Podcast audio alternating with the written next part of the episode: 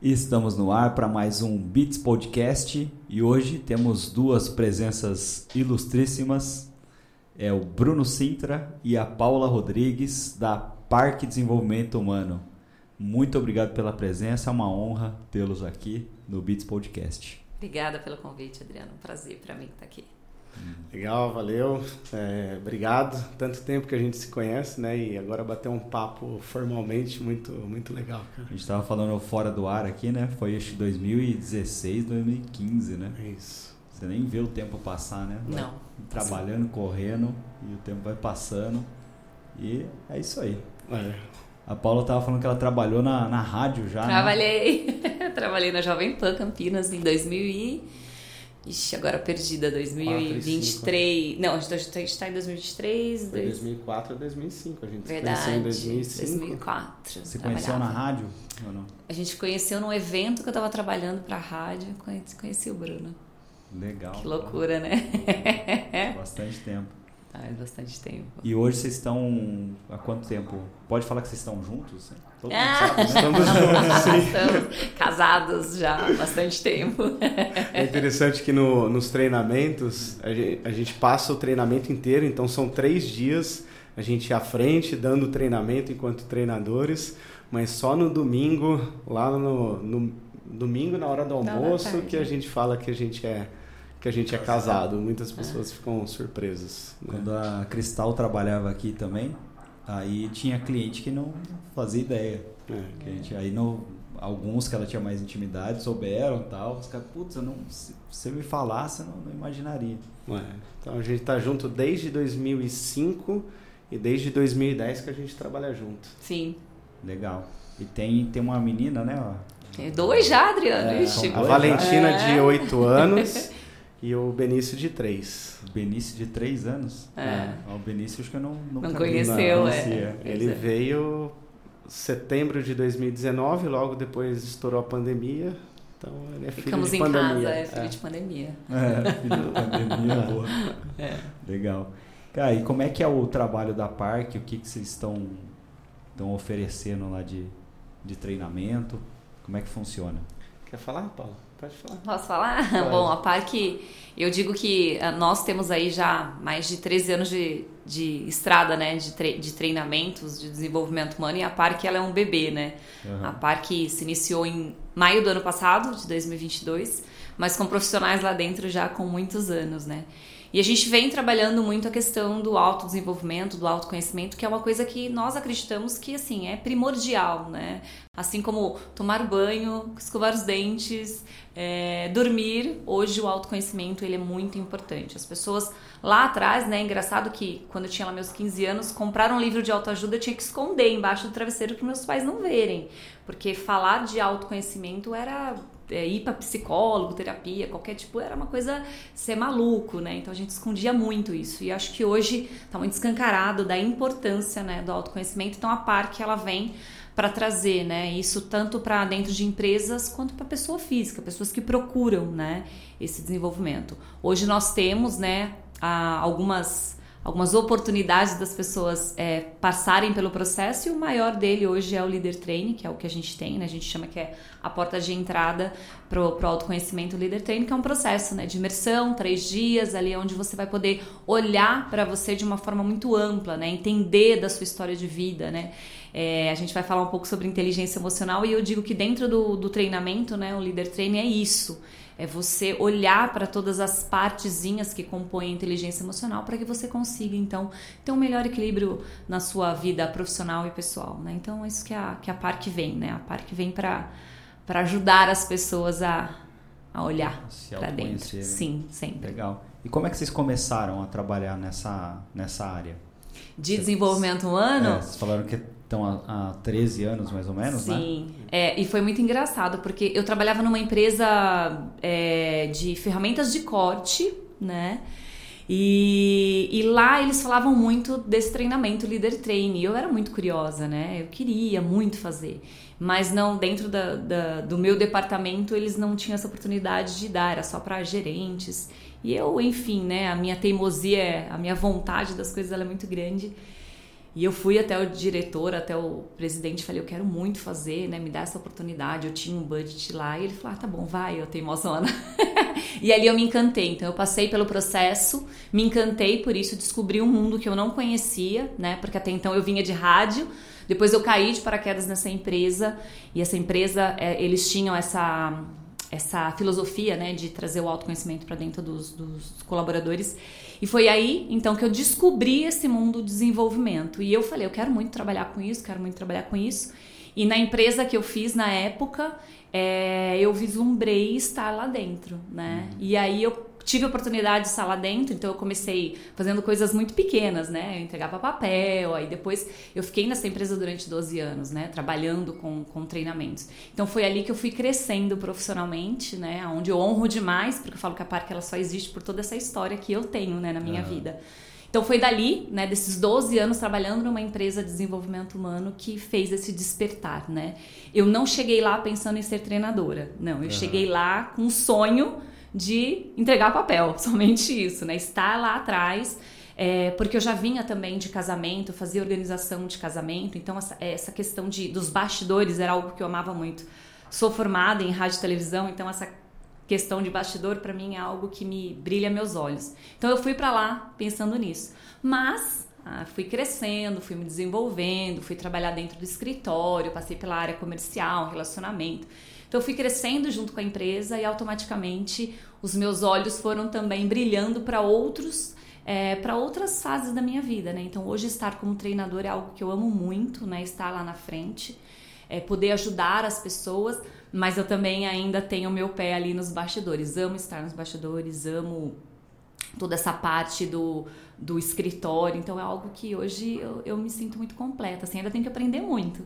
Mas assim, passei por muitas por muitos departamentos que me fizeram é, entender o quanto que isso era importante. Hoje eu falo, hoje é meu propósito de vida, né? Eu amo. Então acho que o caminho que eu trilhei na minha vida profissional me fez chegar até onde eu cheguei. Então desde quando trabalhei com casamento, lá nos bastidores de casamento, eu pude fazer faculdade de rádio e televisão, né? Então acho que isso foi me foi me conectando. Eu falo que tudo que acontece na nossa vida lá atrás, Adriano, nada é por acaso, né? Às Não. vezes a gente passa por, por alguns lugares que fala assim, por que, que eu tô aqui, né? Então, a empresa de ferramentas de corte israelense não tinha a ver com o meu, meu trilhar, mas ela foi importante para me mostrar é, essa questão do, do, treinamento e aí onde eu tô hoje. Então, Legal. Como que era o nome da empresa? As empresas que eu trabalhei é SCAR, a ah. Jovem Pan e a Signa Treinamentos. SCAR? Era... SCAR do Brasil. Ah, Sky ou SCAR? SCAR. SCAR. SCAR do Brasil. Ela existe ainda? existe, existe. Ah, Vinhedo. Legal. E ela era israelense, Israelense. Que legal. Israelense.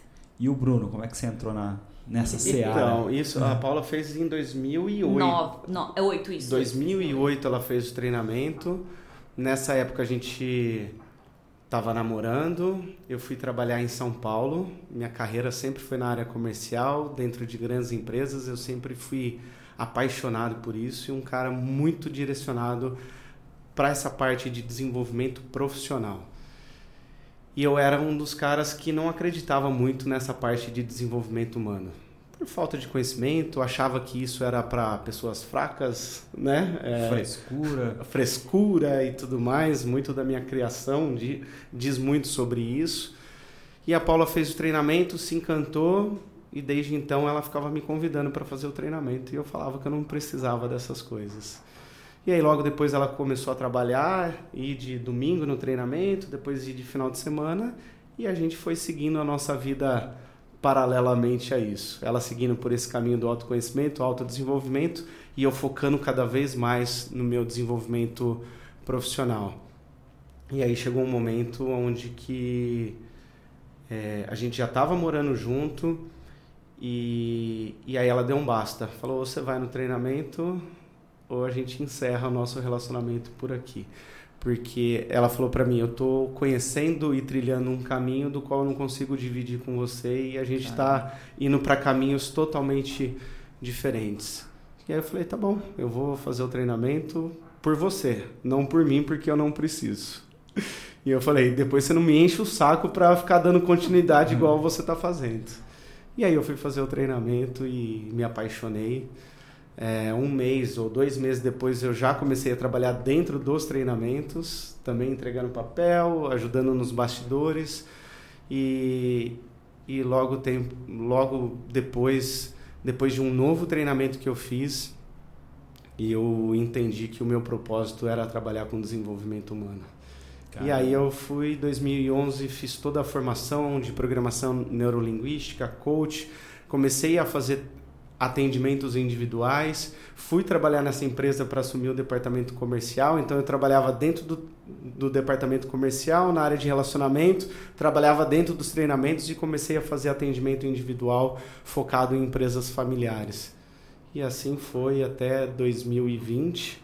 E daí 2020 eu resolvi parar um pouco, é, pensar, repensar sobre a minha vida e, isso se estendeu até 2022. E aí eu continuei só fazendo atendimento é, dentro de empresas. E aí o ano passado, quando a Paula decidiu levantar essa bandeira de é, ter uma empresa de desenvolvimento humano, voltar a fazer os treinamentos, aí eu voltei a trabalhar dentro dos treinamentos, muito mais com essa identidade não só de gestor do negócio, mas também enquanto treinador. Então, meu foco estava muito dentro de mentoria, atendimento dentro de empresas. E desde o ano passado, essa identidade de, de treinadora, assim, ela aflorou muito mais. Que legal. E o ah. que, que significa parque? Tem algum significado? Tem. Parque de parceria, né? Tanto é que é parque com C, né? P-A-R-C. Porque eu acredito muito, Adriano, que todos nós somos parceiros, parceiros de vida, parceiros de trabalho. Os nossos treinandos são grandes parceiros nossos por estarem ali, né? A gente faz uma parceria, né? Uma troca. Os veteranos que acabam indicando os próprios treinandos é um parceiro também, porque ele está ali, né? É, então, o parque vem de parceria. Foi Legal, essa. Bacana.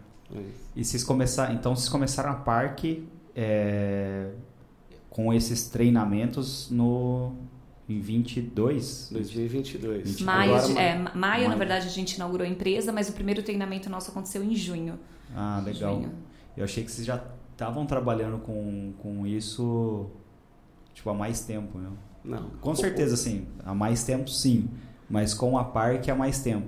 Ah, não, Você... a Parque é novinha. É novinha. É. Mas vocês prestavam outro tipo de serviço dentro da, dessa mesma marca ou ainda não? Não, para parque não. Não, ah, porque é? eu eu estava muito focado em fazer treinamentos dentro de empresa. E uhum. isso eu estou focado desde dois, assim, com a, vou dizer assim, a nossa empresa, né? Eu tenho uma empresa aberta desde 2000 e desde 2010, 2011, porque a gente trabalhava numa empresa de, de treinamentos, era parceiro, mas uh, com a nossa empresa. Uhum. E aí eu dei continuidade. Quando que eu encerrei nessa empresa em 2020, eu continuei fazendo esse trabalho de atender e dar treinamentos, consultoria dentro de empresa. Então, mas daí a Parque mesmo, nesse formato de trabalhar com treinamentos de alto impacto, processos de imersão, a gente iniciou em maio do ano passado. Bacana, legal. Então, mas vários e... outros projetos, até que a gente se conheceu de, de ter treinamentos para empresários. Então, isso sempre existiu, isso não, não parou. Mas o formato da Parque é. desde o ano passado. Eu sou apaixonada por treinamento. Eu falo que eu sou treinadora de alto impacto. Eu adoro, adoro. Para mim, assim, faz uma diferença muito grande na vida das pessoas. E as dinâmicas de alto impacto, elas trazem né, uma uma mudança, né? Uma transformação muito rápida. Então, assim, eu sou apaixonada. É... Por isso que acho que parece que faz tanto tempo, né? Mas não faz, não. E por que, que será? E por que, que será que as pessoas têm, é, às vezes, um, um certo um preconceito, vai? Um preconceito em é, participar de treinamentos. O que, que, vocês acham? Você que já esteve nesse papel, por que, que você acha que, que você tinha esse preconceito? Primeiro é o medo. De, ah, antes eu achava, vamos lá, antes de 2010. Quando eu olhava para minha história de vida, é, eu tive uma infância muito boa, relacionamento com os meus pais bem, é, foquei então em alguns objetivos e metas para minha vida e eu estava atingindo isso. Então eu estava na área comercial de uma grande empresa, é, no cargo mais elevado É, como consultor sênior aos 27 anos, ganhando super bem. Então, quando eu olhava para minha vida, aquilo que eu me propus a fazer, eu estava atingindo. E então eu falava assim, eu não preciso, né? E eu tinha esse preconceito que qualquer processo de autoconhecimento e autodesenvolvimento são para as pessoas é pra fracas. Para quem está doente. Né? Isso. E, e aí depois eu descobri que processos de autoconhecimento são para pessoas corajosas. Então essa foi minha grande mudança, porque precisa ter muita coragem para a gente se conhecer, uhum. porque de uma certa forma a gente vai vivendo e aceitando só a nossa parte que é bonita, né? Nossa luz. Mas uhum. sempre que a luz ela traz algumas sombras e algumas partes não boas. E a gente vai mascarando isso ao longo da vida. E, e ninguém nunca nos ensinou a ter inteligência emocional, que parte do pressuposto de você reconhecer as suas emoções. Uhum. Então, culturalmente não existe isso. Seu pai, meu pai não me ensinou, meu avô não ensinou, a escola não ensinou. Então, é um mundo totalmente desconhecido. Então, há um certo preconceito, há um medo muito grande da gente conhecer tudo aquilo que a gente vai jogando para debaixo do tapete, ou situações que a gente é, não quer reviver da nossa vida, então a gente não quer visitar é, tudo isso, mas tudo isso está ditando regra no nosso comportamento de hoje. É, mas isso daí dá, dá muito medo. Uhum. então, eu acho que é um preconceito, falta de conhecimento, medo, insegurança, e é uma grande é, quebra de paradigma. Né? Então eu já tenho as minhas verdades. Para colocar outra verdade no, no, lugar disso, né? esse rompimento de barreiras, é, as pessoas geralmente não estão dispostas a isso. Tem que ter coragem, tem que ter coragem. Tem. Então muito. acho que o preconceito vem do medo. Vem. Sim. Eu acho que do medo e tem uma outra coisa também, Adriano, que é, as pessoas elas não percebem quando elas não trabalham essa questão do autoconhecimento. É que quando a gente fala de autoconhecimento, automaticamente eu estou dizendo o quê? É você se conhecer. E é mais fácil no dia a dia as pessoas colocarem a culpa sempre no externo, uhum. né? Então, assim, para que que eu vou lá olhar para mim se os meus problemas é o meu pai, a minha mãe, é meu colaborador, é meu vizinho, é, enfim. É, o inferno é os outros, são Sim. os outros, né? pois é. Então, as pessoas acabam se afastando, porque elas não querem ter a autorresponsabilidade de falar assim, puxa, se tá acontecendo isso comigo, a responsabilidade é minha. O que tem dentro de mim que eu preciso melhorar, né? Então eu prefiro não mexer. Deixa eu continuar com a responsabilidade, a culpa é sua, não é, é minha, né? Então acho que tem essa questão também, também. Eu acho ah. que são várias, mas também. E a Paula tocou num ponto, né, a palavra autorresponsabilidade. Você pode pegar um processo de imersão que é bastante intenso, de alto impacto, que vai trabalhar muitas questões. A gente pode falar de um processo terapêutico que vai levar anos, a gente pode falar de uma mentoria que vai levar meses, no final das contas, o que vai ser trabalhado é a autorresponsabilidade. A e aí muita é sua. é responsabilidade. Você é responsável por como a sua vida está hoje. Porque mais importante do que aconteceu na sua vida foi, a, foi o significado que você deu para isso e o que, que você fez a partir disso. Então eu gosto de falar que muitas vezes a gente tem duas opções: ter um olhar de vítima ou um olhar de aprendiz. Uhum. Né? E as pessoas que têm um olhar de vítima, elas tendem a terceirizar essa culpa. Então, quando a gente fala de um processo de autoconhecimento, é você trazer a responsabilidade para si. E Sim. aí a ação tá para você, né? E as pessoas querem comprar soluções prontas, né? Que não dependem dela. Verdade. Você acha que existe na sociedade hoje uma glamorização da vitimização? Sim. Por que, que você acha que isso acontece? Pergunta difícil? Não, vamos lá. É, se eu sou vítima, eu consigo atrair uma das coisas que, que é a maior necessidade do ser humano, que é atenção. atenção. atenção. Você acha que a rede social, então, impulsiona esse vitimismo? O vitimismo? Porque se você, se você é vítima, você atrai atenção, logo as pessoas buscam atenção nas redes sociais. Que é um canal mais. É, eu acho que é engraçado, né? Falar de redes sociais, a gente atrai, na verdade, é, vocês são mais experts nisso, né? nisso, né? É a questão de qual que é o seu nicho, né? Porque você também pode. É, atra... Você pode também trazer positividade dentro das redes sociais e atrair aquelas pessoas que são vítimas e que precisam do positivo, uhum. né? Mas ao contrário também, você pode se colocar nas redes sociais como vítima e atrair pessoas que vão estar ali o tempo inteiro te acolhendo, te, te mimando, te dando aquilo que você quer. Então acho que tem os dois, as duas vias, sabe? É para tudo dentro uhum. de redes sociais. Mas eu acredito muito, tanto é eu que para mim foi é um é, caiu assim, né, por terra. Eu era muito apaixonada por televisão, por isso que eu fui fazer faculdade de rádio e televisão.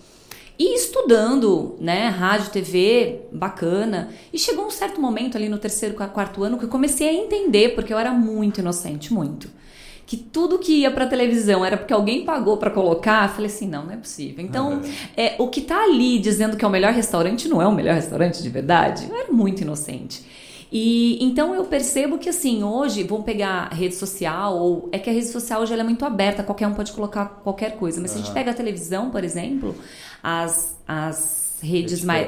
É, o que, que eles colocam ali? Eles colocam realmente o vitimismo para quê? Para chamar a atenção das pessoas. Então, às vezes eu vou na casa da minha mãe, ela tá lá nos Datena da vida dela, não sei o nome dos programas, que é só desgraça. E aquilo atrai as pessoas, porque coloca as pessoas num patamar de caramba, se aquele ali tá é, eu ia falar palavrão, tá mal, eu tô melhor, ferrado, obrigada. Tá ferrado, eu tô bem, cara, olha só. Então, olhar a desgraça do outro me coloca numa posição, ufa, privilegiada. Né? Privilegiada. Né? Então acho que são os focos os, os... Você, você baixa o nível da comparação para se sentir melhor, né? pois é, pois é, loucura isso, mas é. Né? Eu vi um esses dias do um programa tipo esses de sensacionalista assim, cara falando, ah, olha como que tá enchendo d'água aqui, no, não sei aonde, do, do, na Bahia, não sei o que. Aí o, o cara filmou, a água tava só na.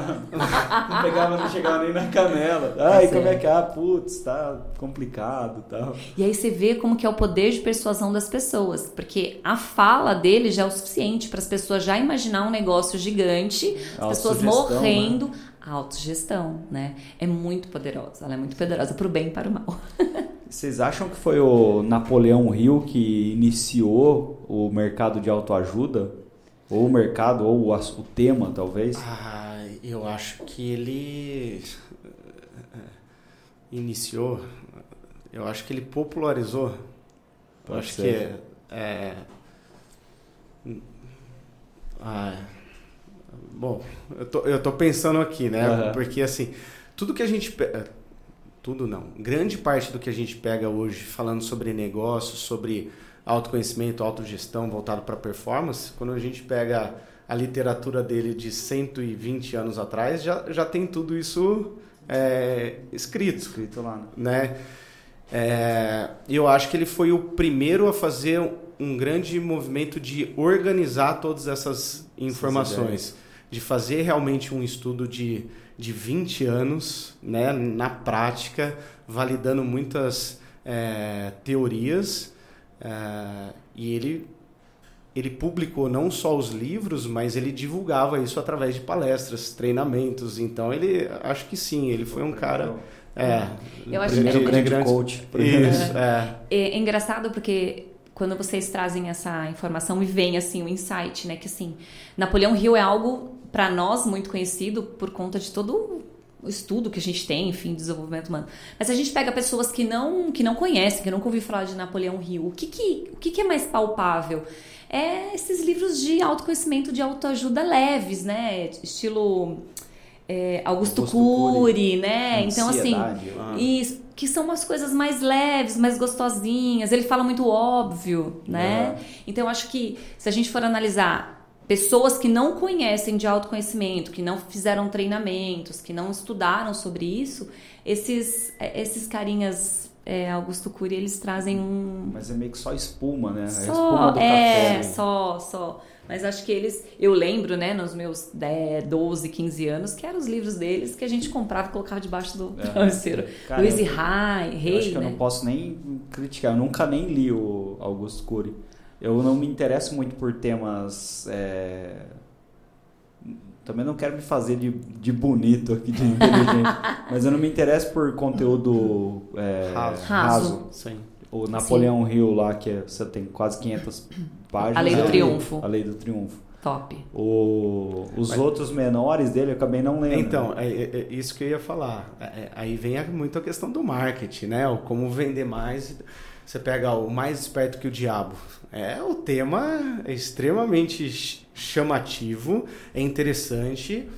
Os conceitos lá Muitos deles são tratados de forma superficiais, mas quando você lê a Lei do Triunfo, aquilo lá é muito profundo, tudo que tem aí. É meio que a bíblia do negócio. É, né? então é, eu particularmente sou apaixonado pelo Napoleão Hill. A forma com que é, é são escritos os livros dele parece que ele está conversando com você e parece que você está passando por um processo de, ah. de treinamento, né? Então eu acho fantástico é, a forma com que ele escreve. É, e o como que ele compilou todas essas informações. Se a gente para para pensar, 20 anos para você desenvolver uma, uma teoria, 16 mil pessoas entrevistadas, né? E, e, e para encontrar as pessoas, é, para falar sobre sucesso, ele fez um trabalho muito grande com pessoas sem sucesso, né? Uhum. Então acho que ele, ele conversou com as 500 pessoas mais influentes, pessoas triunfadoras mas ele conversou com 16 mil pessoas que não se consideravam não, é, não bem-sucedidas, né? Então, é, é, uma obra muito profunda, de fácil leitura, fácil absorção e é um, é um treinamento, né? É um treinamento para a vida. E você falou que tem 120 anos, né?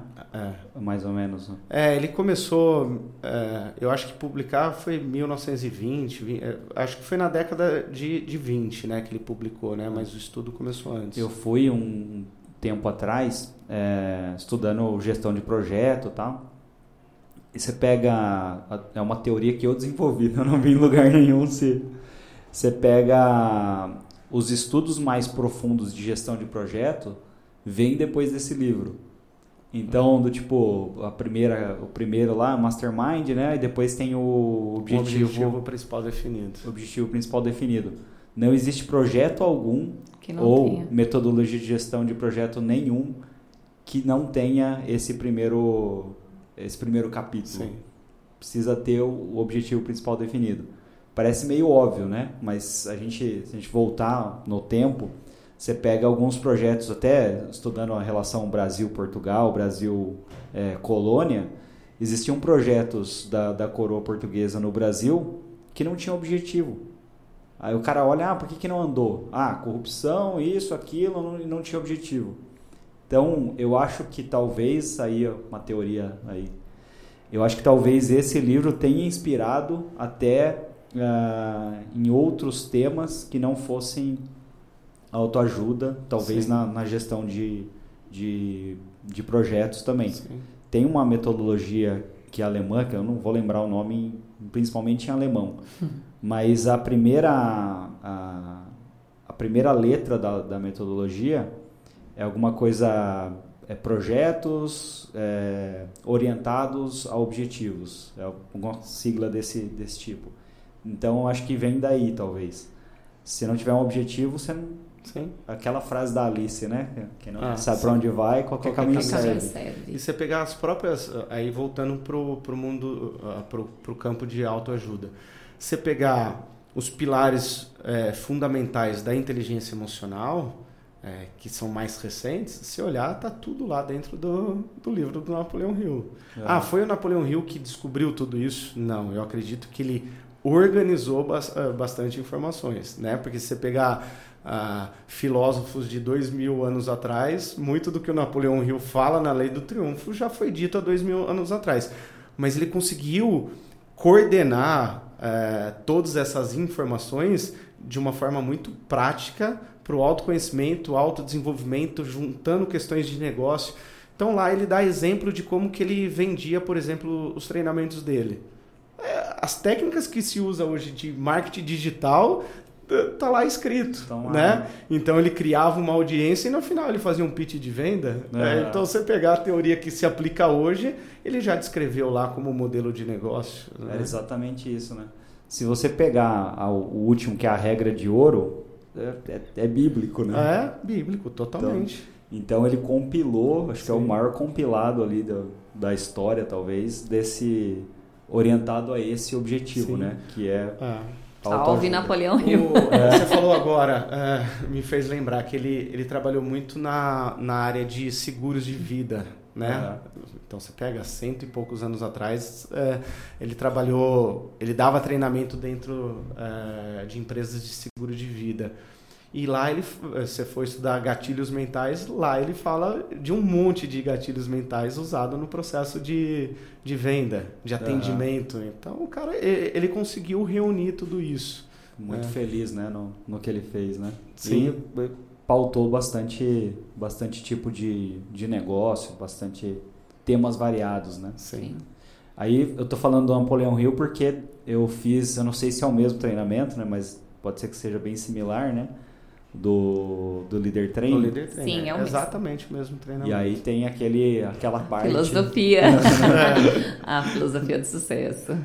Maravilhosa. É, eu falo que aquela filosofia, ela grita aos ouvidos de todo mundo. Eu fiz o treinamento em 2008, já faz mais de 10 anos, mas o se você fizer as coisas pela metade, hum, aquilo ali grita. Se eu tô fazendo alguma coisa, eu paro e falo, nossa, é a filosofia vem. É poderosa. É poderosa. Não, não. Ela é muito É poderosa. uma página de um livro de é, eu não lembro, mas eu acho que são, é, são mais de 600 páginas. É, eu lembro que era é. grande pra É caramba. muito grande. É. Eu tinha ele, tava aqui na, na agência até, aí o pessoal tá usando de apoio, Apoio. de monitor, eu falei, ah, vou levar embora. Isso aí. Na minha Bíblia não, daqui, né? Mas é muito bom, quem tiver a oportunidade, né, Leia. é, leia. Sim. Quem tiver paciência também, é grande, né? Sim. Mas É é, grande. é fácil de ler. Eu já participei, organizei, acho que uns sete ou oito grupos de estudo sobre a lei do triunfo. É, é muito legal esse formato de você estudar também com outras pessoas, criar esse mastermind é, em torno desse livro.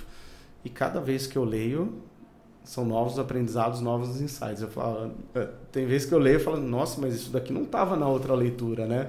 Então, porque também dependendo do seu momento de vida, dos seus desafios, ele traz novos aprendizados. coisa, né? É. A gente participa todo ano do RD Summit, né? E dentro do RD Summit, o, o tema principal do, do ano lá, eles estavam falando de marketing de comunidade. O que, que é o marketing de comunidade? É um mastermind. Mastermind. Então você vai ter ali seus parceiros, tá pegando o gancho É, no a parque. Você vai ter seus parceiros ali, pessoas das quais você confia, que você consegue tanto fazer negócio junto quanto evoluir ali mentalmente, né, de uma forma geral, profissionalmente e mentalmente. Sim. Então, também estava lá, né? Também tá, tá lá o primeiro Sim. capítulo que é o Mastermind, né? Imagina esse cara, 1920, ele falando sobre física quântica, né? Ele explica Ah. o Mastermind através de física quântica. O cara realmente ele é fora da curva. Fora da curva. E aí, ah, vocês falaram que o- a porta de entrada para parque é o Leader Training 1. Isso, Isso. que a gente chama de vencer, Vencer líder Vencer. Legal, bacana. Que é, é com M e com S. Vencer. Ah, entendi. Então, é, é justamente um grande convite para esse processo de olhar para dentro, para a gente ser de fato quem a gente é na nossa essência. Bacana. E no, no que consiste assim o, o treinamento? Dá para dar uma, Pode falar. Nossa! uma palhinha? Dá, lógico que dá. É tão engraçado porque é, as pessoas passam pelo processo elas falam, eu não consigo falar. Eu falo, claro que tem como falar, tem sim. É, bom, o que, que consiste esse treinamento? Ele é um, um processo de imersão, né? Porque é importante o processo de imersão, você estar conectado o tempo inteiro junto com você. Alguns treinando falam, eu posso ir para casa, voltar? Não. É importante você estar ali naquele processo, né? Não, não dá para fazer e ficar no Instagram. Não dá, não dá. A gente até tem os intervalos, tem coffee, tem almoço, você vai lá, pega seu celular, tira uma foto, posta, faz o que quiser.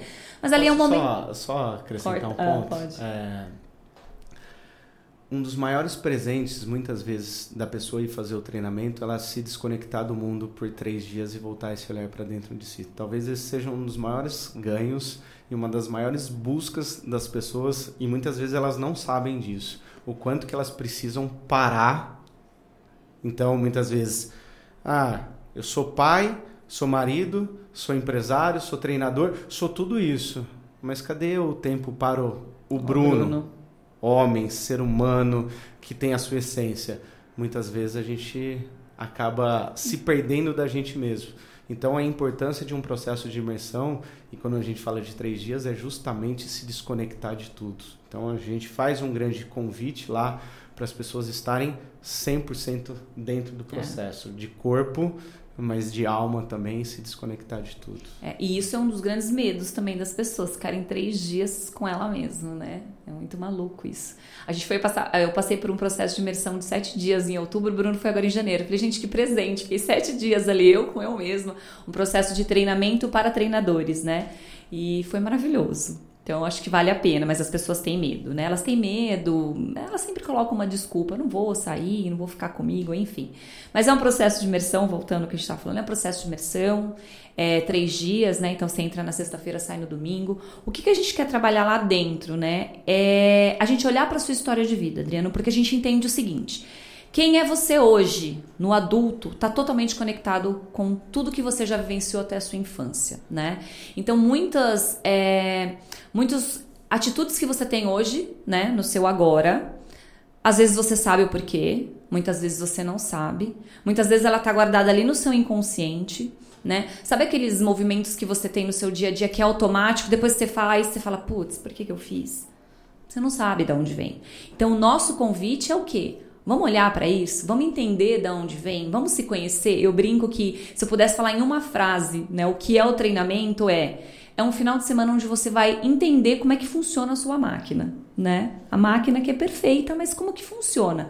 E para isso a gente tem que fazer uma releitura da sua história de vida. A gente tem que olhar para você, a gente tem que entender quem, como que foi na sua infância? Quais foram os pontos marcantes da sua vida? Muitas vezes a gente tem pontos marcantes na nossa história de vida que hoje elas reverberam no nosso presente, no aqui e agora, e podem reverberar lá no futuro, né?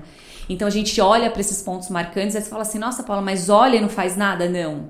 A gente olha de uma forma é muito profissional, com ferramentas que a gente vai trabalhar ali do desenvolvimento humano, para que a pessoa entenda, porque muitas vezes o que você vivenciou lá no seu passado nem é seu.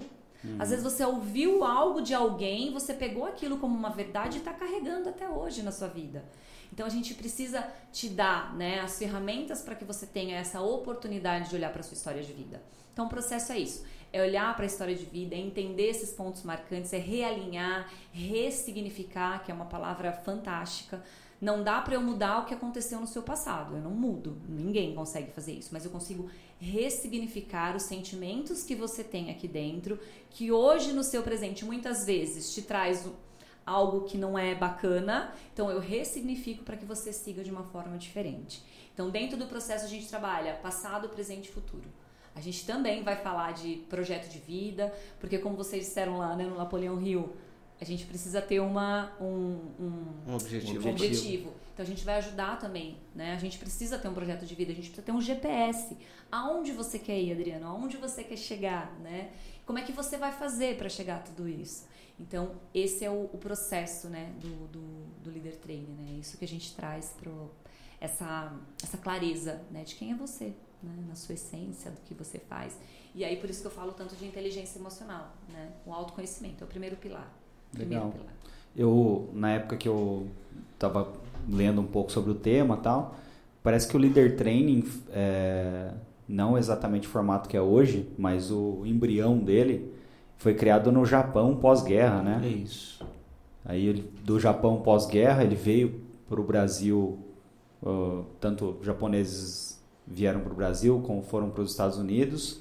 Nos Estados Unidos eles deram lá um, um deixaram mais americanizado.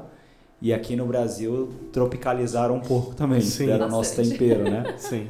E aí essa, esses treinamentos acabaram é, ganhando ali muita popularidade, Sim. sei lá, nos anos que 2010, 80. 80, que chegou no Brasil foi em 90, não foi? É. Foi em 90. É.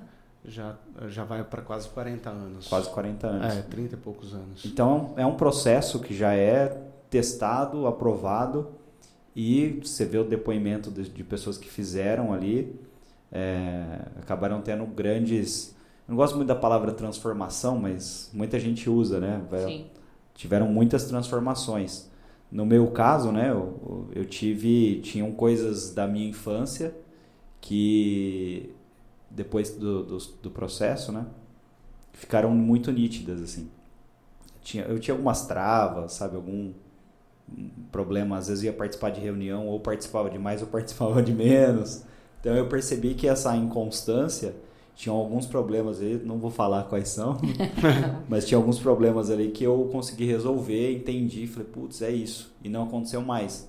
Então acho que o grande ganho são as coisas que você nem sabe que existe. Sim. Você não sabe que existe aquele probleminha e muitas vezes a, a nossa nosso consciente ele vai lá e joga uma, uma pá de terra em cima daquilo. Você não quer mais saber daquilo, uhum. não quer lembrar.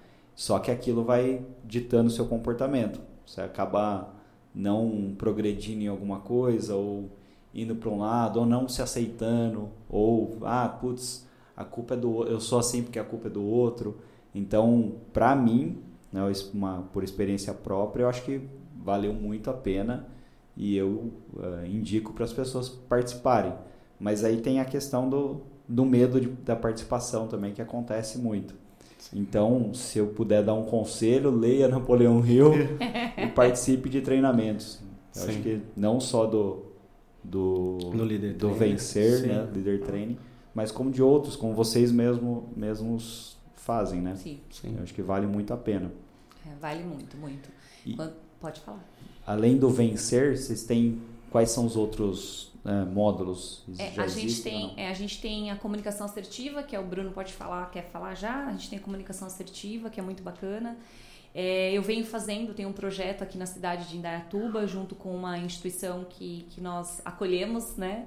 Que é a Volac. Então, todo mês eu tenho, eu, por enquanto eu, né? Porque acalhou, né? Desses dois meses ser eu.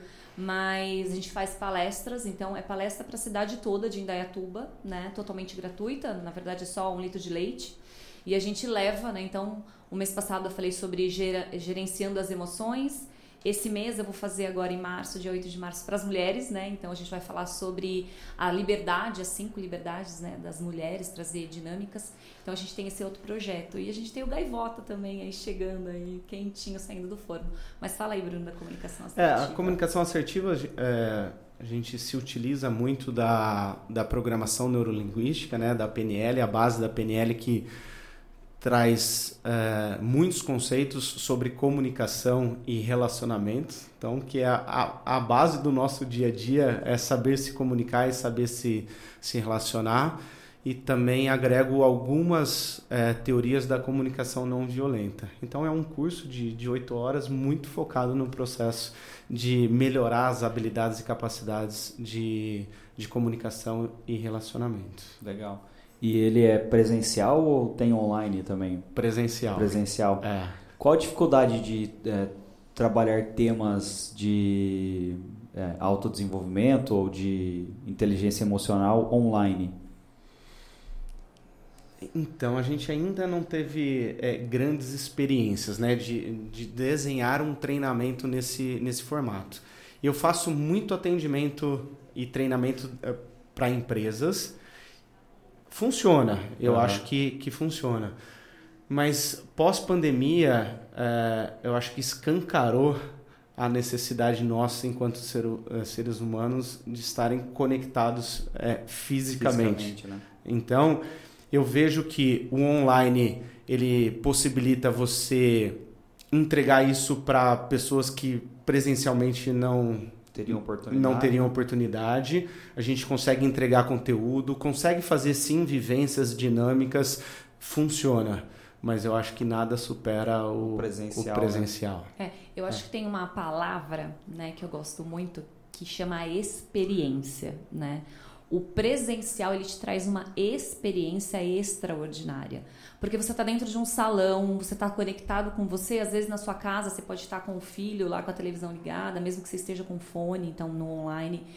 A experiência de você estar no salão onde você coloca um som, porque é, dentro dos processos de imersão a gente tem muito essa conexão de é, do sentir, né, do falar do treinador, da iluminação, né? A gente trabalha muito a iluminação baixa, que é para trazer um, uma certa mais comodidade para o treinando ali, né, de sentir. A música, a musicalização é algo que para mim assim é, é, é muito forte, né, para você poder entrar dentro de um processo, entrar dentro de uma dinâmica que o online não consegue fazer. Então não, não dá pro cara tá fazendo um, um, curso ali no fone na sala e chorar, né? É, dependendo ah, de quem. Passa alguém é, é, mas, é, Então, você acaba segurando mais, uhum. você segura mais, né? A pessoa não se entrega, é, né? Então, a experiência do presencial, ela é muito maior do que online. O online entrega, entrega. Uhum. Então, eu sempre digo, é, eu acho que as pessoas elas têm que ter a oportunidade de abrir a primeira portinha e deixar as coisas entrar. Se para ela o online vai ser o, o, primeiro caminho, então tá tudo bem, né? Faça né, o online. Mas se tiver oportunidade de ir para um presencial, vá, né? Uhum. Eu falo que tudo é muito válido, Sim. né? Mas você pega o, o próprio mercado de treinamentos, né? É, deu um boom muito grande quando a gente fala no, no digital. Se a gente pegar nos últimos cinco anos, é, grandes treinadores, empresas cresceram muito, entregaram muito conteúdo mas todos eles estão uh, fazendo eventos presenciais, né? Ah. Isso é, é, tem sido uma demanda é, muito grande. Então, esse treinamento que eu fiz de sete dias, tinham lá 100 treinadores, foi aqui em São Paulo, mas gente do Brasil inteiro, tinha pessoas de Angola, de Portugal, então as pessoas, e, e, muito do que foi dito lá é assim, as pessoas querem ter a experiência de estar conectado com outras pessoas. Eu acho que no, o digital possibilita isso, mas de uma forma muito mais é, limitada. Então, quando a gente fala de um curso de comunicação e relacionamento, tá tudo bem. Você entregar ferramentas, conceitos e tudo mais. Mas fazer uma dinâmica, uma experiência sobre comunicação e relacionamento, o presencial ele, ele funciona tem, mais, né? funciona né? muito mais, eu tava, mais impacto. Eu estava no, no, fazendo um programa agora com o Rafael Rez, né? Que é um dos grandes aí do marketing digital no Brasil, um dos primeiros que começaram com marketing de conteúdo, enfim. Cara, muito gente boa. É, assistam, aproveita, assista, é. assiste aqui. É, e ele estava falando sobre treinamento online. Ele falou dos, dos 100%, é, 30 compram, nem faz o login. 30 assiste a primeira aula. Agora não vou lembrar exatamente. Mas eu acho que só 6% conclui, né? É então, uma coisa assim. pelo que ele colocou, era 6 ou 5% concluem. Desses, é, vamos colocar 5%, fica fácil a conta. Desses 5%, metade, lá 2,5% é, aplicam. Desses 2,5%, é, metade é, aplicam da forma correta e a outra metade aplica de forma não correta. Então, você pegar, vai dar 1, alguma coisa que aplicou corretamente aquilo. Se você trazer isso para a realidade do presencial, impossível. É, primeiro que 30% não vai nem fazer o login. O cara tá lá, não tem como fazer o login. Sim, ele tem que ir. É. Ele tem que ir, 100% vai estar tá lá e vai pra, passar pelo processo. Então a porcentagem das pessoas que vão colocar em prática vai ser muito maior do que no do online. Né? E tem Sim. uma coisa, Adriano, que assim, é eu falando como treinadora, né? A gente tem, é, quem passa pelo processo do Leader Training, do Vencer Leader Training, nós temos mentoria todos os meses é, referente a desenvolvimento humano, sempre com um tema diferenciado sobre desenvolvimento humano. E a gente faz isso online porque a gente tem público é, de vários lugares. É, e aí falando como treinadora, é, muitas vezes o, o, aluno ele entra com a câmera desligada, eu não consigo olhar, né? E você está no presencial, você está o tempo. Eu, eu, eu fico muito atenta a, todos que estão ali, né? Então você consegue captar aquele que precisa mais, aquele que está entendendo, aquele que tô aqui, mas não tô. No online, às vezes você não consegue, né? Então é muito do que você vai entregar no online, se você consegue entregar da forma que é o seu objetivo. Ah, meu objetivo é entregar, porque dependendo do processo, eu, Paula, eu quero olhar nos seus olhos, eu quero te sentir, eu quero entender se você está entendendo, eu quero te ajudar. Uhum. Né? Eu não quero só vender o treinamento, você senta lá na cadeira e fica lá e ir embora. E... Uhum. Eu lembro do, do, da minha participação, o Bruno chegava e falar, cara, pode se entregar. eu pensava, entregar o caralho, eu vou ficar chorando na frente dos outros aqui, não. E aí, qual, olha só que interessante. Só que no, no, segundo aí eu já me entreguei é, mais, então. mais tranquilo. Adriano, uma grande mudança nossa nos últimos anos, quando a gente fala de, da nossa posição enquanto treinador, e eu acho que isso tem mudado tudo, não só na área de treinamentos, mas enquanto líder de uma empresa, enquanto gestor, palavrinha chamada vulnerabilidade. Então você falou assim, o cacete que eu vou chorar na frente dele. Por quê? Porque você não quer expor uma Uma fraqueza. fraqueza. É. Só que a vulnerabilidade não é uma fraqueza nossa. Se eu coloco para você uma dificuldade que eu tenho, isso daí nos conecta muito mais do que eu mostrar que eu sou que eu não sou uma pessoa. Porque quando você fala assim, eu não vou chorar, o que, que você está querendo dizer? Eu não vou ser quem eu sou. Uhum. E você percebe quando você fala assim, eu não vou chorar, eu não vou ser quem eu sou, você está se afastando de você mesmo? Você não está se permitindo se conhecer. Não. E é não é interessante. Não deixa doer, né? É. é. Não deixa doer o que está doendo. Né? E vem mudando muito isso. Vamos falar sobre gestão de negócio. Eu posso falar isso como, como treinador. Quando que eu me coloco lá como treinador e me coloco vulnerável e falar assim, eu também sinto medo. Eu também tenho insegurança. Eu também tenho questões na minha vida que eu ainda não resolvi. Eu me coloco como ser humano. Uhum. Que eu tenho sim as minhas potencialidades, mas também tenho as minhas dificuldades. E aí você vai falar assim: putz, o Bruno é igual a eu, eu vou confiar nele.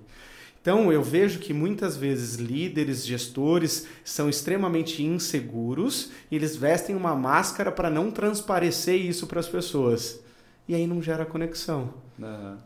Então, e isso a gente vem fazendo muito dentro dos processos. Eu me permito, num processo de mentoria com um grande empresário, com o presidente de uma empresa, me colocar como vulnerável. Quando que ele fala assim, eu não sei que decisão tomar, eu tô com medo. E eu falo assim, eu por muitas vezes e ainda hoje sinto medo, não sei como fazer e tudo mais. Mas muitas vezes eu estou no estágio 4, ele está no estágio 0. Então, eu como mentor, eu abro caminhos para ele para ele chegar até o nível 4. Mas se eu não me permito colocar nessa posição 4 e falar que eu estou na 10, sentar e que eu não tenho esse problema, não vai ser legítimo. E aí a troca ela não é sincera. E aí não há crescimento e não há transformação. Tanto do líder, do treinador, do liderado e do treinando. Então o processo de vulnerabilidade, ele mostra um processo de muita coragem, é, de uma autoestima elevada, de reconhecer quem a gente é. Eu, você estava falando, eu lembrei, fiz a conexão né, disso que eu falei do treinamento, que eu não, não ia chorar, que eu não ia expor uma fraqueza, com algo que aconteceu ontem. Ontem eu tava, tem alguns problemas tal, e eu cataloguei no, num Excel e comecei a, ó, problema tal, solução tal, problema tal, Aí chamei a, as pessoas que estavam envolvidas e falei, ó, para esse problema aqui minha sugestão é tal, para esse problema aqui é tal, para esse aqui eu não sei. Aí tipo, pô, como é que você não sabe, né?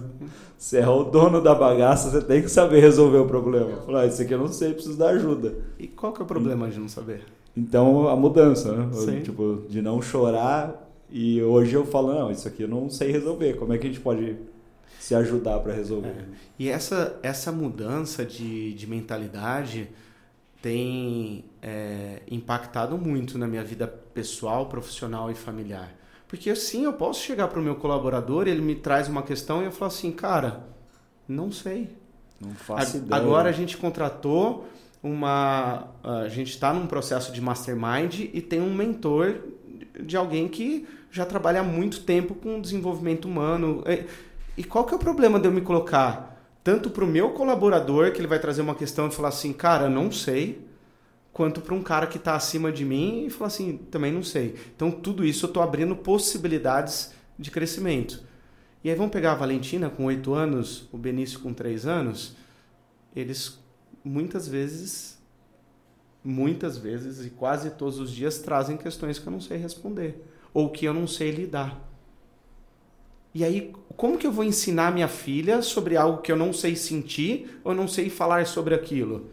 Eu vou inventar? Não, eu vou falar assim, filha, não sei.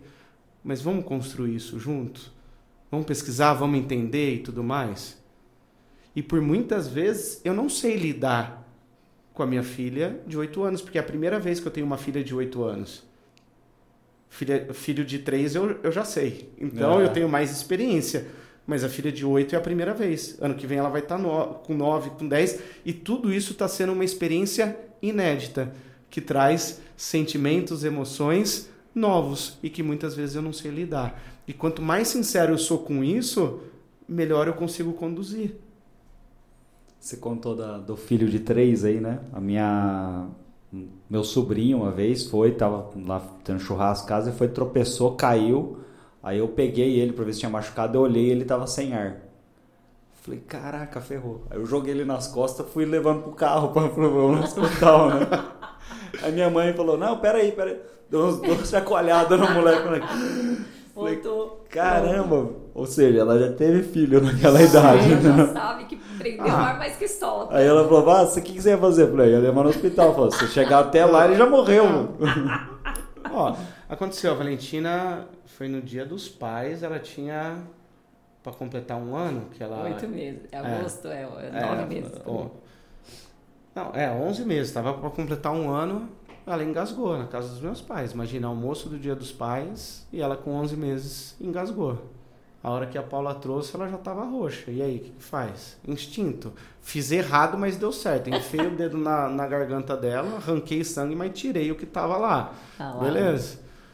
O Benício, com um ano e pouco, dois anos, desmaiou. desmaiou. Mas já, já trago essa experiência do que aconteceu antes e que mantém, em tese, mais calma, mas o discernimento que tem que agir, tem que fazer o negócio acontecer. Uhum. Né? Então, mas o aprender a ser vulnerável, eu hoje os meus clientes estão ali entre 30, a grande maioria né, dos empresários, vou colocar entre 35 e 50 anos. Eu falo que a parte mais difícil, quando eu falo de homens de 35 a 50 anos, a parte mais difícil é eles se permitirem ser vulneráveis. Porque pai, chefe de, de família, aí na empresa, dono, presidente, diretor, é, tudo isso vai criando uma máscara, né, ou uma armadura que eu sou o cara que tem que saber de tudo e tem que resolver tudo. Então ele embute nele uma responsabilidade muito grande que ele não pode se mostrar vulnerável, ele tem que ser forte. E aí o que eu percebo? Todo mundo que se coloca numa posição de ser forte trilha caminhos extremamente solitários. Uhum. Extremamente solitários. Porque ele passa a ter pessoas que acabam fazendo tudo para agradar, de uma certa forma, mas de uma pessoa que ele não é. Então, como que ele não se, se coloca frágil, ele não gera conexão, então as pessoas passam a não se importar, porque olha para aquele cara e fala assim: esse cara não tem problema, esse cara é perfeito, ele sabe a resposta de tudo e tudo mais. Então, todo mundo acha que é um homem de, de ferro, um cara, um super-herói que dá conta de tudo. E aí muitas vezes eu sento para fazer um processo que é para a empresa dele, mas eu preciso curar o homem que está ali, uhum. que tem uma criança ferida, que tem as suas angústias, medo, e aí muitas vezes ele usa a sessão para colocar tudo isso, para ele ser quem ele é. E aí, e aí, quando você olha para o empresário, você não olha primeiro para a empresa, você cuida do empresário, do ser humano, e aí ele é capaz de transformar tudo que está ao redor dele. Né? Legal. É legal o Bruno ter falado isso, Adriana, só só pegar um gancho rapidinho para dizer que é impressionante como as pessoas elas sempre buscam o autodesenvolvimento, o autoconhecimento na parte profissional, né? Uhum. E eu digo que eu sempre falo isso para as pessoas, né? E que fique isso muito gravado, né, para o ser humano que antes de qualquer papel que a gente exerça na nossa vida, então eu como mãe, como treinadora, como filha, como esposa, antes de tudo isso existe um ser humano. E é desse ser humano que a gente precisa cuidar. Porque quando eu cuido desse ser humano, automaticamente, tudo que eu aprendi, eu levo para minha parte como mãe, eu levo como empresária, como treinadora, como esposa. E as pessoas elas não olham para isso. Elas olham para que está por cima, para as camadas. Mas esquece que ali embaixo tem um ser humano. E no final das contas melhora a empresa também, né? Totalmente. Tudo. Totalmente. Eu lembro da duas empresas é, que era a Lemasa e a Costa Lavos. A gente, pela atividade né, de marketing digital, a gente visita muitas empresas, acaba fazendo reunião, enfim, conhece os colaboradores. E essas duas empresas parecia que elas tinham uma, uma alma, tinham um mastermind. Sim. E elas eram as das que eu conhecia as que mais enviavam pessoas para os treinamentos. Sim. Então estava todo mundo alinhado é, dentro de alguns valores, de um, de determinado propósito. Então você percebia aquilo no, no clima da empresa. No, no ar condicionado você já entendia que ali tinha uma, uma sintonia entre as pessoas, né? E aí, pegando esse, aproveitando esse gancho até, é, como é que vocês fazem hoje para atingir as empresas para que elas tenham essa, essa percepção? Existe um, um trabalho feito com empresas? A gente nunca olha CNPJ, a gente sempre olha CPF. Não existe, pra gente não existe CNPJ. Existe um ser humano que está ali à frente, que tem outros seres humanos ali trabalhando. Então, a gente não tem um foco direcionado de trabalhar dentro das empresas, mas quando a gente começa a trabalhar o ser humano, automaticamente, então a gente não faz um trabalho ativo para fazer trabalho dentro de empresas. Mas quando um diretor, alguém de uma empresa vai fazer o treinamento, eles falam assim: eu gostaria muito que isso que eu vivenciei é, fosse repassado para as pessoas que estão ao meu redor.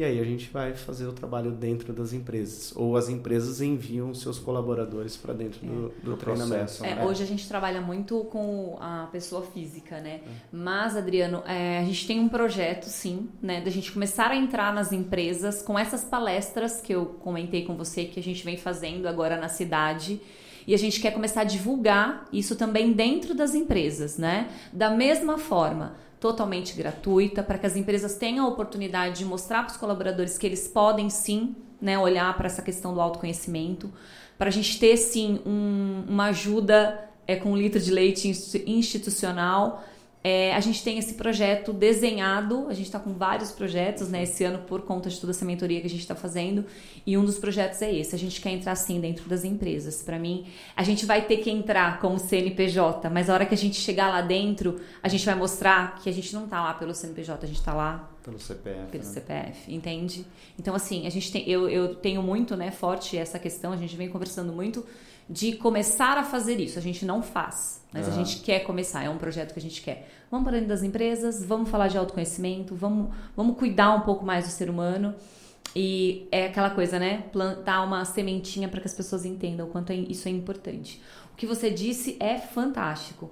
As empresas elas precisam olhar para as pessoas como seres humanos, porque é isso que vai fazer as pessoas engajarem a empresa a empresa é CPF. Por mais que ela tenha um CNPJ, por questões burocráticas, o que está por baixo dela é CPF. E se não cuidar, é um colaborador que vai chegar de mau humor porque aconteceu alguma coisa lá na casa dele, ou porque ele não está bem no relacionamento, não vai fazer o trabalho do jeito que, que deveria fazer. É, as pessoas. Não tem como você falar, não, vamos, vamos deixar a sua roupinha do seu CPF em casa e colocar. Não tem como. Uhum. Tudo que eu vivencio, todos os meus sentimentos, eu levo para qualquer lugar né?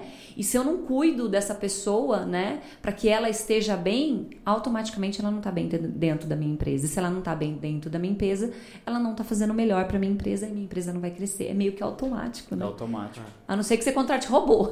o, o Rafael Reza, que ele falou na, na entrevista anterior, ele falou que o sócio dele falou que não existe nada mais pessoal para ele do que negócio. Porque a maior parte do tempo dele ele passa fazendo negócio. Então, não dá para separar o, o, CPF do CNPJ de forma alguma. Né? Não. Não dá. É, a Paula estava falando e me fez lembrar recentemente, conversando com, com um empresário, fazendo uma mentoria, e ele começou a relatar diversos problemas que estavam acontecendo de forma recorrente dentro da empresa. E aí eu falei, cara, você precisa né, cuidar do seu colaborador, fazer isso, ajudar ele a desenvolver. E ele virou para mim e falou assim: Cara, eu não tenho filho de 40 anos. Eu pago pro cara, o cara vai ter que vir entregar o serviço dele pronto, acabou. Eu falei: Tá bom, então continua tendo os mesmos problemas. Porque você vai trocar as peças e os problemas vão ser recorrentes. Enquanto você não olhar para o desenvolvimento dessa pessoa enquanto ser humano, né? Depois tudo isso vai refletir no, no profissional. Mas se você não cuidar, não espere ter uma equipe engajada, que as pessoas são comprometidas, que tem espírito de dono. Você não tem como construir tudo isso sem antes cuidar dessas pessoas. Uhum. Então ele reclama que as pessoas não são engajadas, que os funcionários não estão nem aí, que é... Então tá bom. Ele só está sendo recíproco aquilo que ele está recebendo. Uhum. Então se ele não é cuidado, ele também não cuida. É verdade. Não eu, tem. É, eu vou falar uma frase que ela é muito clichê, mas é, é essencial. As pessoas elas são contratadas pelo currículo. É pelo currículo. É pelo que ela tem de formação, é porque ela tem de experiência. E a maioria das pessoas são mandadas embora por quê? Por causa de comportamento. Ninguém é mandado embora porque, olha, Adriana, eu tô te mandando embora porque você não sabe mexer numa planilha de Excel. Né? Porque planilha de Excel você vai lá e aprende, né? As pessoas elas são mandadas embora na maioria das vezes por conta é o comportamento. Hard, hard skill, soft skill, né? É. E muitas empresas também, né? Então, empreendedores. É, a estatística, em menos de dois anos, é, quanto? 80% das empresas chegam. É, quebram, né? Quebram. E aí, é por falta de conhecimento técnico? É por falta de hard skills? Ou muitas vezes é por falta de inteligência emocional? De saber lidar, de parar, respirar, saber planejar, fazer as coisas, coordenar é, tudo. É, não é fácil, né, cara? Montar empresa é, é bem difícil, principalmente a hora que você começa a ter bastante colaborador. Que, a, que nem a gente tem uma média de umas 30 pessoas. Cada decisão que você toma, você está influenciando na vida de 30 pessoas. Sim. Você falar algum absurdo, né? A gente tem o, o podcast aqui, né? No começo, eu tinha um medo gigantesco de falar uma abobrinha, assim. Eu costumo falar coisas imbecis, assim. E aí eu, putz, eu me segurava, não era nos primeiros, assim, se vocês voltarem a assistir, no primeiro eu tava todo durinho. Alguém Durão. falava alguma coisa eu olhava, tipo, falar isso, pô. Então, a, tudo aquilo que você faz, aí o cara que é o, o cara durão lá, que não, não tem erro, não tem falhas, tudo isso que o cara faz vai refletir nessa equipe inteira. Então, se ele tiver é, não cuidar das pessoas, não vai ser cuidado e toda aquela, aquela história que você contou aqui já. Então, se o cara não prestar atenção nele, ou o cara, a mulher, ou enfim, quem estiver liderando, ele vai acaba levando a, a, a equipe inteira junto. Então, voltando no soft skill e no hard skill, o cara entra pelo currículo, sai por comportamento. E aí aquele comportamento às vezes é sistêmico dentro da empresa. Sim. E aí você vê que às vezes tem um departamento que ele muda de, sei lá, a cada um ano aquele departamento você vai ver a carinha, é todo mundo, tudo gente nova. Por quê? Aí você pega mais um ano, carinha totalmente nova. E Então, sempre um- o problema tá fora. Tem um problema ali, né? Então as pessoas precisam entender Sim. que elas precisam se cuidar também. Sim. E, e eu fico imaginando que você com 30 colaboradores direto, a sua maior habilidade ou capacidade do qual você precisa ter ou desenvolver ou potencializar é a parte de gestão de pessoas. Ah, Você conhecer mais sobre marketing digital é, pode potencializar o seu negócio. aham. Mas se você souber fazer gestão de pessoas e potencializar essas pessoas e cuidar, a sua empresa vai muito mais longe. Sabe uma, uma coisa maluca? O, o, é, o Renatão lá do, convidou, me convidou para dar as aulas de marketing no, no projeto que a gente até faz junto. Quando ele me convidou, eu comecei a abrir para fazer o, o treinamento, comecei a, a escrever eh, ali os capítulos do, do treinamento. E aí eu percebi que muitas coisas de marketing eu já não sabia fazer mais a mão na massa. Aí eu tive que pegar todos os processos aqui internos para conseguir entender como é que era para conseguir ensinar. Aí eu falei, caraca, eu não sou mais um marqueteiro. Não. E é muito legal isso, né? gestor, né? Eu tenho uma, eu, eu chamo os parceiros, né? Eu tenho uma parceira dentro do escritório. Esses dias ela trouxe uma planilha para mim pronta, né, de algo que a gente precisava resolver. Você não vai ver? Eu falei, não. Mas será que tá certo? Eu falei assim, você sabe fazer melhor que eu e tá tudo bem. Segue. Eu não preciso mais saber de tudo, sabe? É, eu tenho outras, eu, eu quero olhar para outras habilidades, sabe? Eu acho que tem, ter pessoas ao nosso lado é, que estão na posição, que estão fazendo melhor que a gente aquilo que elas propôs a fazer, é o melhor pra gente caminhar junto, sabe? É, senão fica muito pesado, né? verdade. senão fica o tal do, do, do, do, do diretor que é o cara que sabe tudo, que é o perfeito. Mentira, não sou perfeita. Eu Tem um monte de coisa que eu não sei. Eu chamo isso de síndrome da Branca de Neve. Qual que é? Eu não conheço. O cara é um gigante, mas ele tá cercado por anões e não deixa ninguém crescer. Né? Boa, gostei. O cara fica lá, é só ele que é exposto, é só ele que toma decisão. Não, E aí todo mundo não, não deixa o cara crescer porque ele não, não delega. Sim. Então acaba Lá na lei do, do triunfo tem uma um, um, dos caras que o Napoleão Hill acompanhou muito de perto foi o Henry Ford, uhum. né? E tem uma passagem lá que o Henry Ford ele não detinha o conhecimento das coisas e ele sempre se pautou de trazer pessoas especialistas melhores do que ele. Então ele se colocava numa posição de como se fosse um técnico de futebol. Eu preciso dos melhores jogadores e eu preciso gerenciar essas pessoas. Então a maior capacidade que ele tinha era de trazer pessoas qualificadas e gerenciar. Então, muito era questionado a falta de conhecimento dele técnico sobre muitas coisas, mas ele sempre pautou de ter os melhores profissionais. É o que falam do Steve Jobs, do Bill Gates também, que alguns programadores às vezes dão uma cornetada neles porque eles não sabiam programar muito bem. Sim. Mas todo mundo conhece a Apple e a Microsoft. né? é isso assim.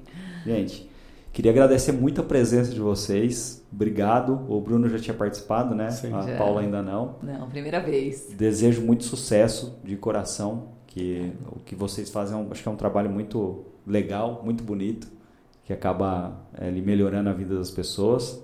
Vida longa aí a, a Parque e as considerações finais. O que vocês têm a dizer aí? Ah, pode ir, Bruno. É, é o debate né, da banda. Depois eu fiz o meu treinamento em fevereiro de dois, 2010. Então, exatamente há 13 anos atrás. E desde então, acho que 24 horas por dia a gente fala sobre desenvolvimento humano, sobre inteligência emocional. Mas em janeiro desse ano eu fui lá fazer um novo treinamento, um novo processo de autoconhecimento e autodesenvolvimento para cuidar da minha parte profissional enquanto treinador, mas tinha que passar pelo meu processo de transformação pessoal. E lá veio muito forte uh, a minha reconexão com a minha essência. E teve algo lá, uma frase que eu ouvi que para mim fez muito sentido e foi uma mudança de chave. Eu só consigo transbordar aquilo que eu sou na essência. Então, se eu não estou gostando dos resultados que eu estou tendo na minha vida, dos meus relacionamentos e como tá, tudo isso é um grande reflexo do que eu sou e ao que eu estou transbordando isso na, na minha vida.